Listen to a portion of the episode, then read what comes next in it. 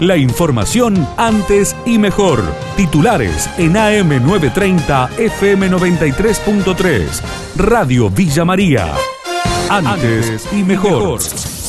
El nuevo puente que une Villa María con Villa Nueva está en la etapa final, lo manifestó el responsable del área de obras públicas del municipio de Villa María, Omar Regueira.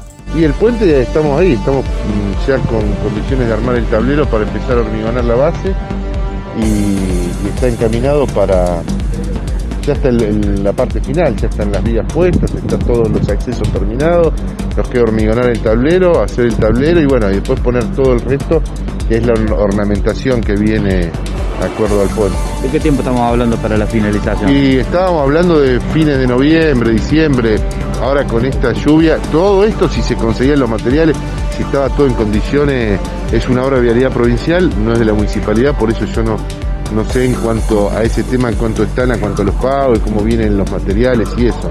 Supuestamente fines de noviembre, diciembre la obra debería estar casi terminada.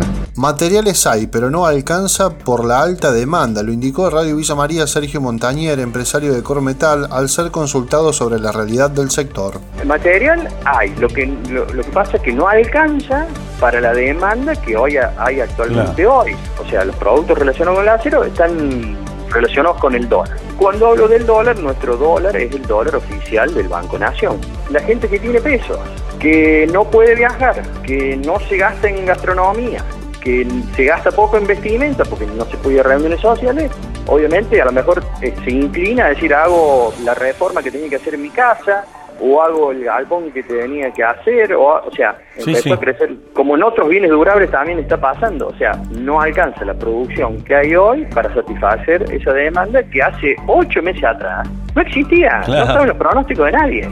Aumentaron radicalmente las denuncias de violencia de género en Justiniano Pose, el informe del colega Adrián Leonardi. Aumentaron radicalmente los, las denuncias de violencia contra la mujer. Así lo aseguró la jueza de paz de Justiniano Pose, refiriéndose a la realidad no solamente de esta localidad, sino mucho más globalmente. Estas son las declaraciones de la jueza de paz Vanessa Ratalino. Las denuncias de violencia de género se han incrementado radicalmente y no solamente que se han incrementado, sino que la gravedad que tienen los casos que estamos escuchando eh, están obviamente eh, ligadas eh, al encierro, pero no es el encierro el motivo.